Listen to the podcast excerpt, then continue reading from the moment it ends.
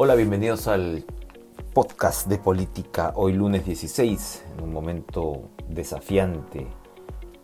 complicado, dramático para el país, donde el Congreso, para empezar, decidirá la designación de una nueva mesa directiva a partir de las 2 de la tarde. Ayer, como sabemos, la lista encabezada por Rocío Silva Santisteban, secundada por Francisco Sagasti del Frente Amplio, no logró el consenso necesario en la votación, a pesar de, como se ha comentado eh, mucho por parte de los propios protagonistas, este consenso se suponía había sido alcanzado en la Junta de Portavoces. Al final, en eh, eh, la votación parlamentaria solo alcanzó 42 votos. Un tema que se está viendo poco en realidad o se está analizando, me parece de manera insuficiente, es que obviamente la propia afiliación política de Rocío Silva Santisteban, una mujer eh, muy a la izquierda, como ella misma siempre lo reconoce, evidentemente eh, frenaba posibilidades de consenso más abiertos, a pesar, a pesar que la propia parlamentaria del Frente Amplio, una de las dos de esa bancada que votó contra la moción de vacancia eh, de Martín Vizcarra,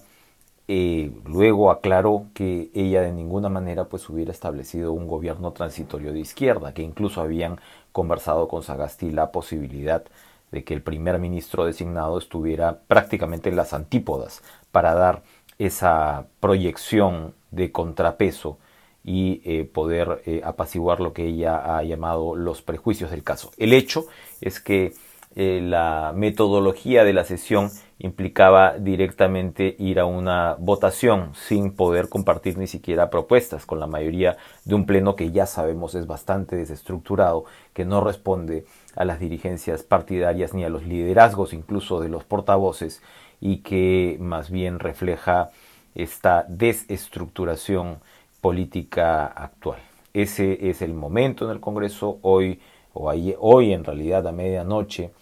Francisco Sagasti fue presentado eh, como cabeza de la nueva lista eh, conformada únicamente por miembros del Partido Morado, donde también está Zenaida Solís eh, en la primera vicepresidencia, lo cual la llevaría a asumir la presidencia transitoria del Congreso. pero pues evidentemente esta propuesta del Partido Morado es una suerte de forzar la mano a las demás bancadas que no llegan a un acuerdo. El propio Sagasti ha reconocido que esta conformación podría variar, que podrían ingresar nuevas tiendas políticas hasta a esta lista que tiene pues como sabemos hasta la una de la tarde como plazo para poder cerrarse. Vamos a ver si lo que se llega es una lista de consenso o finalmente aparece otra lista, porque en realidad las opciones son muy limitadas. El hecho que la calle enardecida y pendiente de estos acontecimientos esté esperando que el próximo presidente interino no sea uno de los 105 que votó por la vacancia de Vizcarra, evidentemente limita y hace mucho más estrecho el margen que se pueda tener. El Congreso debe tomarse esto muy en serio, no puede abandonar esa premisa y bueno, lo lógico sería que el Partido Morado, que fue el partido que votó uniformemente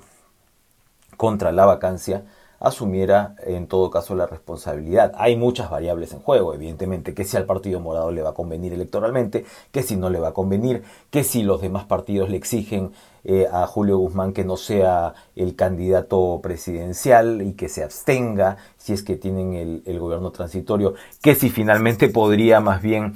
eh, favorecer a un partido morado que eh, encierra cierta paradoja, ¿no? Pues uno de los más estructurados en términos eh, digamos, de coherencia, pero por el otro lado hasta ahora las encuestas no le sonríen a su líder. Evidentemente este es el momento del Partido Morado y habrá que ver si pueden de alguna manera aprovecharlo y ayudar además al país a darle una dosis de estabilidad que necesita a gritos, porque los congresistas no escucharon, no escucharon eh, a la calle no escucharon más que a la calle, porque la calle se manifiesta luego, no escucharon las manifestaciones, las expresiones eh, mediante la cual la ciudadanía se pronunciaba, y no escucharon porque la política en el Perú eh, desde hace unos años es un espacio donde prima básicamente el cinismo. La política, las encuestas, lo que decían, porque las encuestas las usan cuando les conviene y cuando no, no, lo que les decían era un mensaje muy maduro, de mucha simplicidad en su eh, eh, enunciamiento final, pero al mismo tiempo muy meditado y muy maduro, que era decir, la gran mayoría pensaba que el señor Vizcarra, o piensa que el señor Vizcarra recibió sobornos. La gran mayoría piensa que el señor Vizcarra debe ser investigado, como de hecho ya lo está haciendo ahora mismo. Y esa misma gran mayoría al mismo tiempo podía señalar que sin embargo no era momento de cambiar de gobierno. Y eh, eh, evidentemente pues en medio de una pandemia, luego de la crisis permanente institucional que se ha vivido en los últimos años, el mensaje que envió a la ciudadanía es que termine el señor su mandato. Bueno, ya sabemos lo que pasó.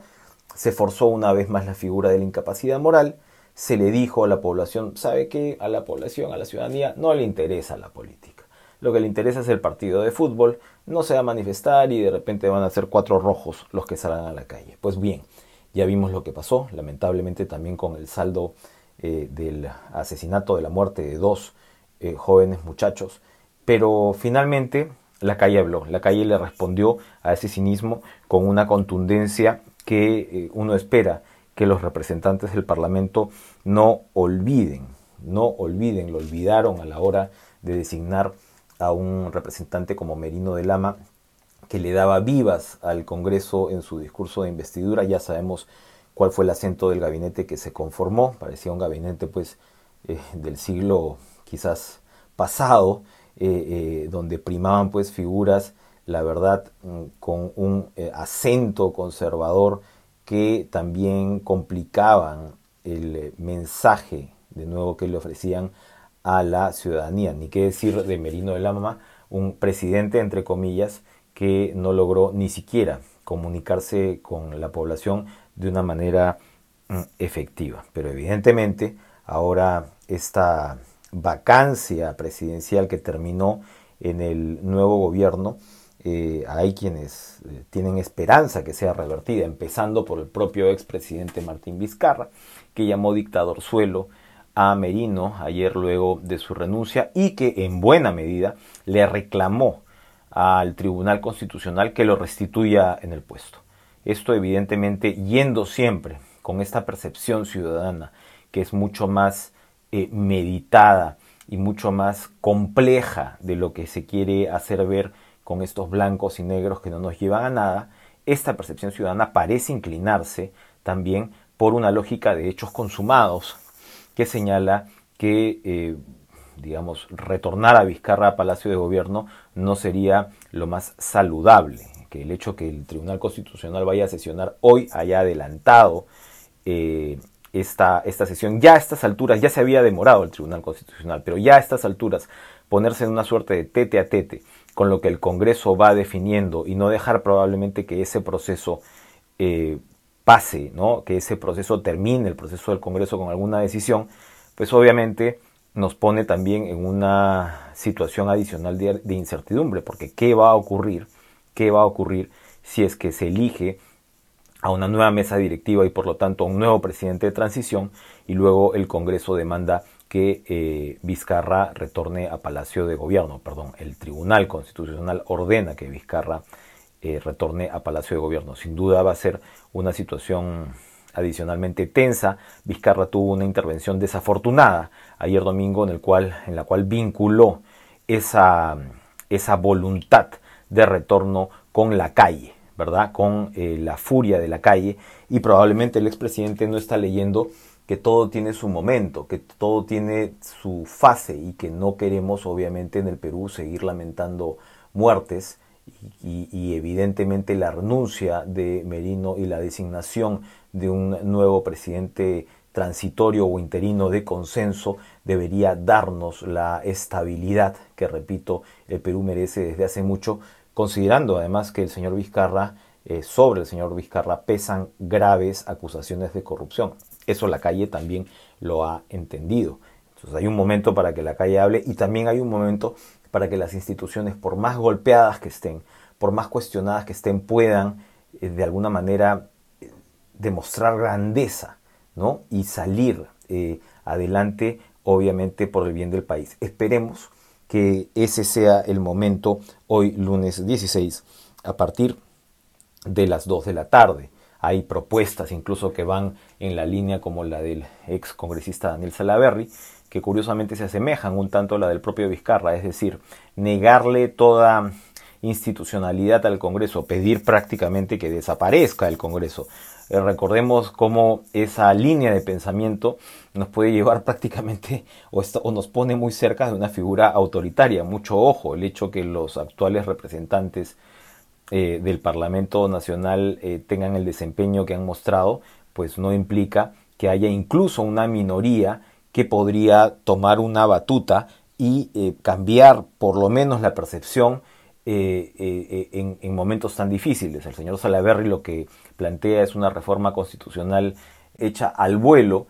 que lo que haría sería poner en la presidencia transitoria nada menos que la presidenta del Tribunal Constitucional o el presidente del Poder Judicial. Eso sería pues llevar nuestra sucesión constitucional a niveles prácticamente absurdos, porque estamos hablando de dos vicepresidentes, un presidente del Congreso y ya jalaría la pita pues eh, mucho más allá. Ahora lo que el país eh, necesita, a pesar de todo, es algo de calma, algo de paciencia y buen juicio buen juicio de eh, sus representantes para poder entender la magnitud de la crisis que en gran medida ellos mismos provocaron y darle, insisto, al país un grado de tranquilidad que pueda llevarlo, por lo menos, a comenzar a mirar hacia adelante con el Bicentenario. Gracias por escuchar. Nos vemos.